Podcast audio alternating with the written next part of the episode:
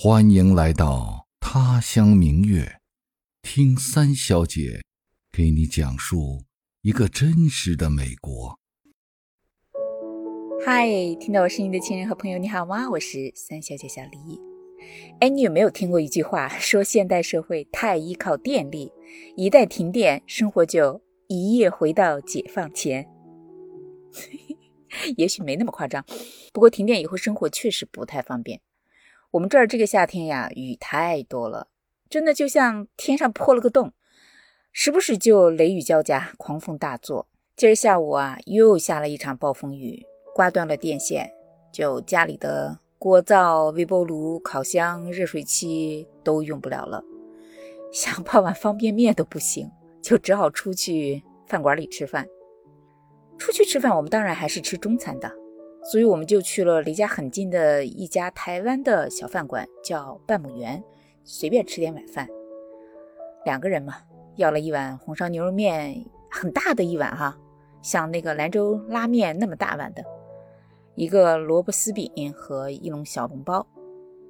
其实说起中餐呢，一般啊，在美国的中餐和国内的中餐味道是完全没法比的，因为大部分的美国中餐。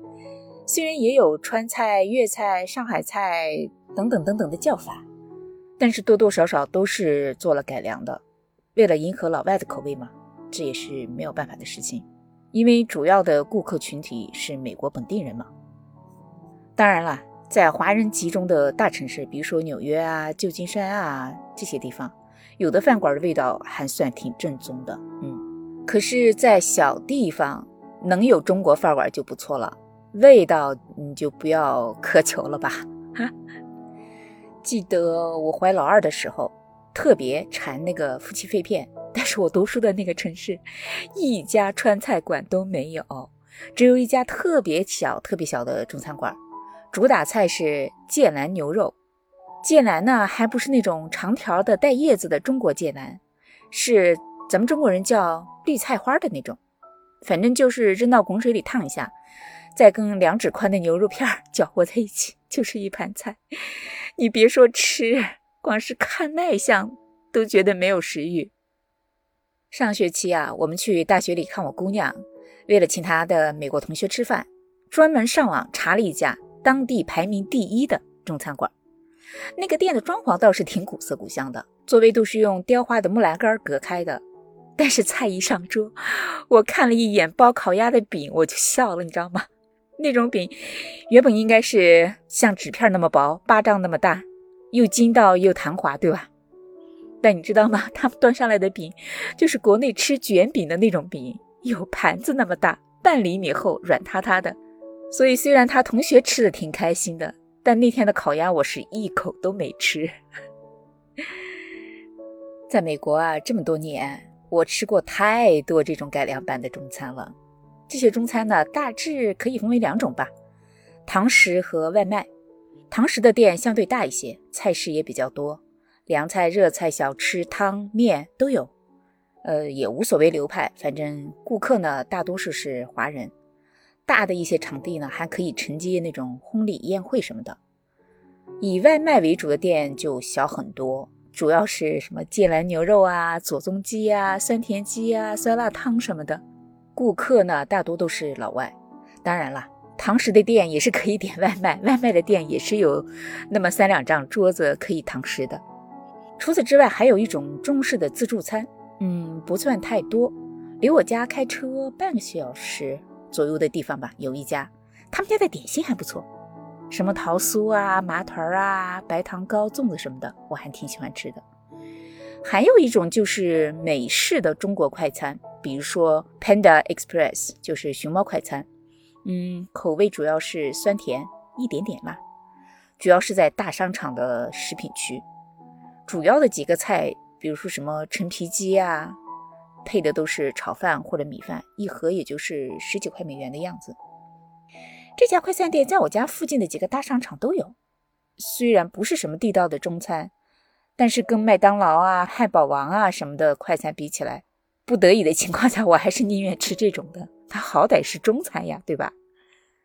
咱们的中餐呀，有八大菜系，数不清的美食。可是你知道老美心里面，他们觉得最有名的中国菜是什么吗？左宗鸡，英文叫做 General Tso's Chicken，没听说过吧？我也是到了美国之后才听说这道菜的。当时觉得是不是跟左宗棠有关系呀？难道是他们家传下来的一道私房菜？后来才知道，这道菜跟左宗棠没有一毛钱的关系，就是因为这道菜的创始人他是一个湖南人，想给他起一个响亮的又跟湖南有关系的名字，就叫了左宗棠鸡。其实呢，就是炸鸡块浇上酸甜的汁儿，跟酸甜鸡差不多。这道菜其实是五几年的时候，台湾海军当时接待美国海军上将的时候创新的一道菜。它呢很对美国人偏甜偏酸的这种口味，所以一传到美国就流行开了。现在在美国，差不多每一家中国餐馆的菜单上 都有这道菜。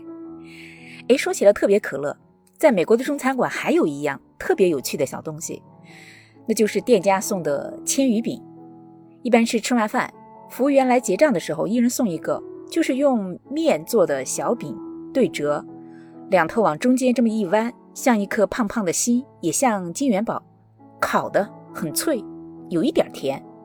这种饼呢，英文叫做 fortune cookie，直译就叫幸运饼，也叫占卜饼，因为那个里面夹着一张纸条，吃的时候你从中间掰开就能拿出来那张小纸条。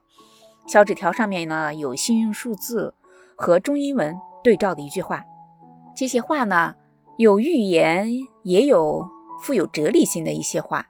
总之就是放之四海而皆准的，给谁听都没有问题的那种。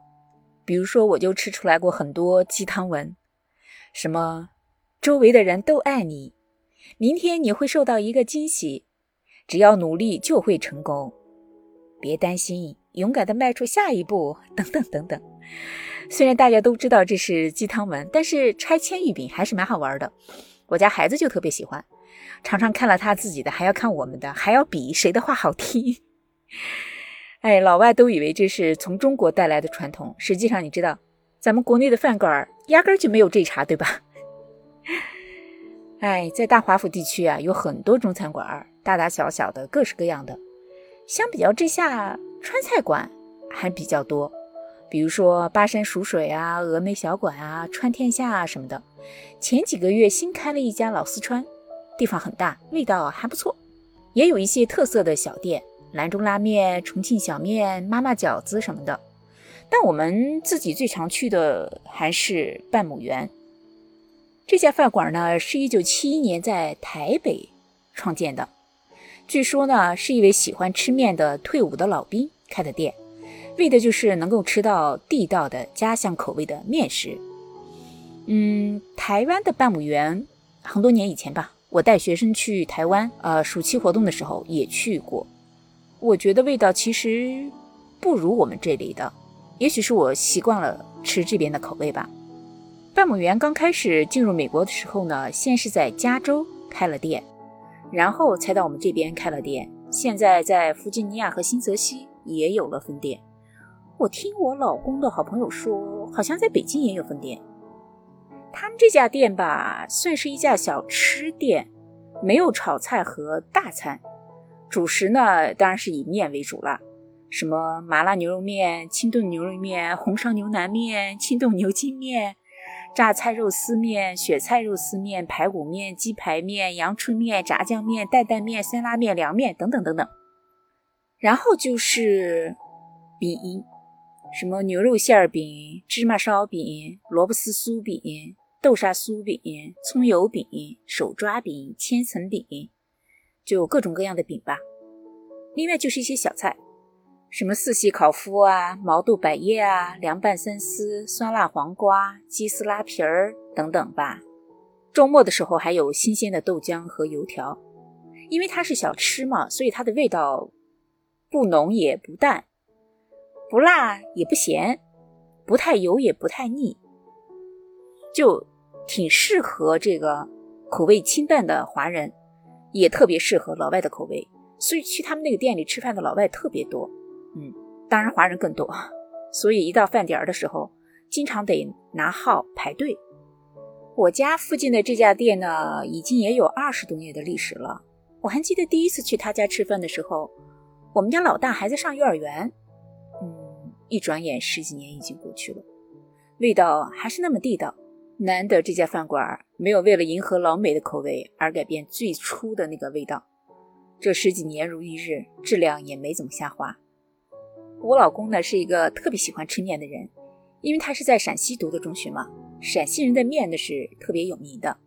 所以我们定居在华府之后，就去把周边所有的饭馆一个一个的去试，完了之后就对这家店特别的情有独钟，因为他们那儿的红烧牛肉面是最合他的胃口的，肉呢又嫩又不腻，又酥又软。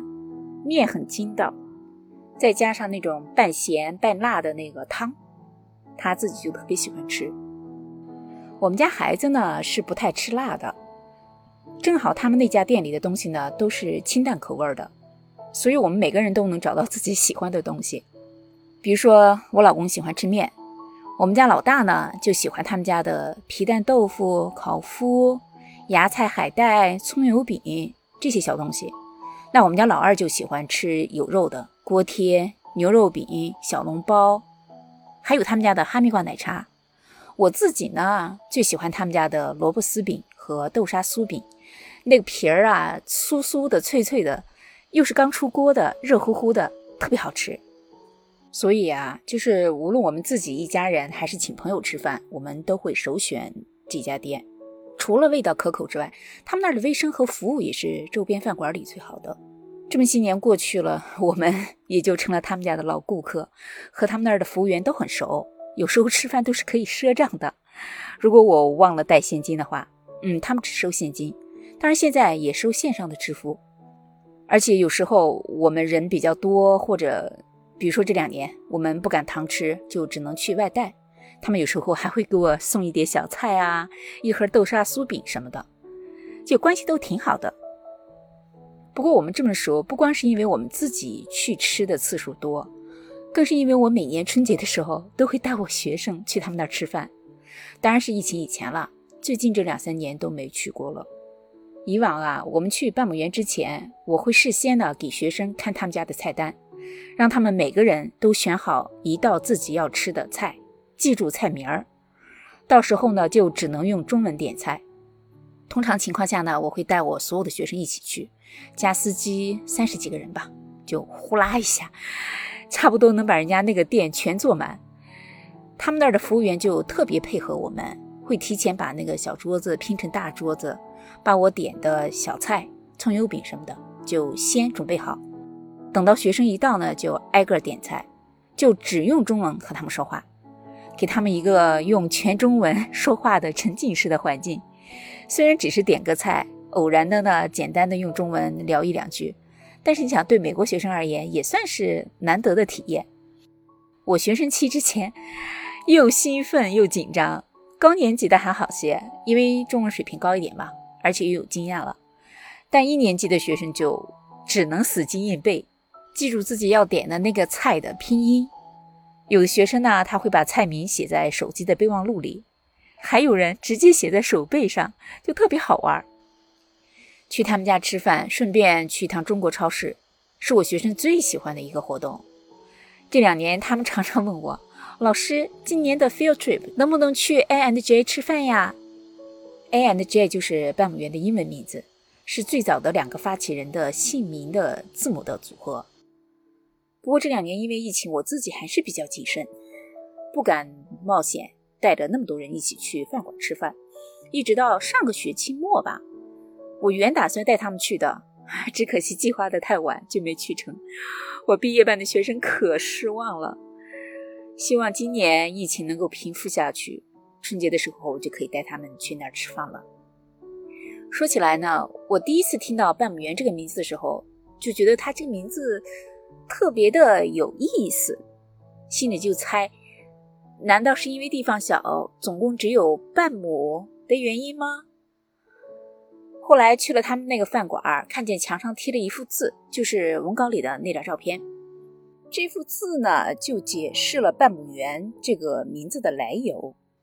他那幅字的题目叫《半半歌》，半就是一半的半，是最早的老板自己写的，写的特别好。我来给你读一下：半生戎马，半世悠闲，半百岁月若烟，半亩耕耘田园，半间小店路边，半面半饼俱鲜，浅酌正好半酣，半客半友谈笑尽忘年。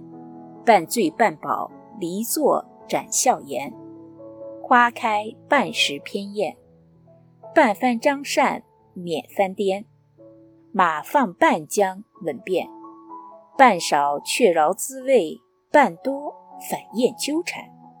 半功半歌半为钱，半人半佛半神仙，半之乐乐无边。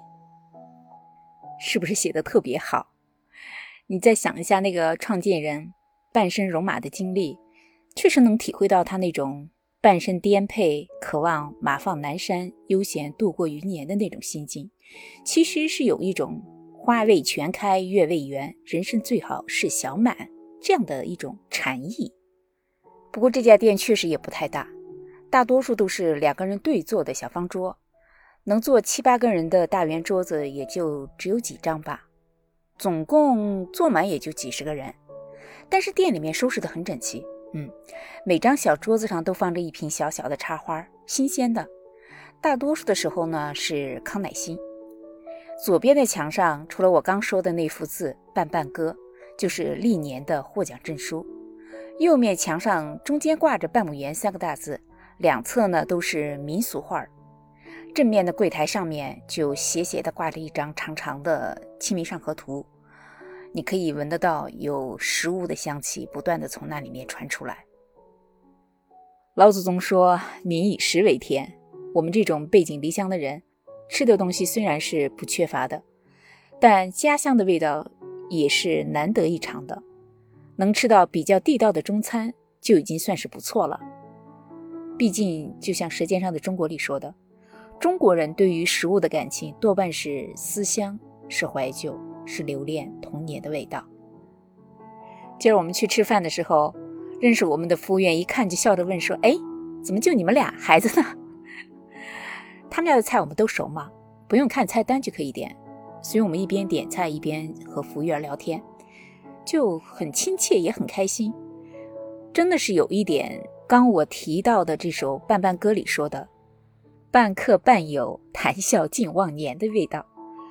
所以，就算今天风雨交加，断了电，生活不太方便，但是能和老熟人碰个头，聊几句，吃一顿合口味的便饭，也是一件很开心的事情。凡事嘛，就是这样，总有好处，对吧？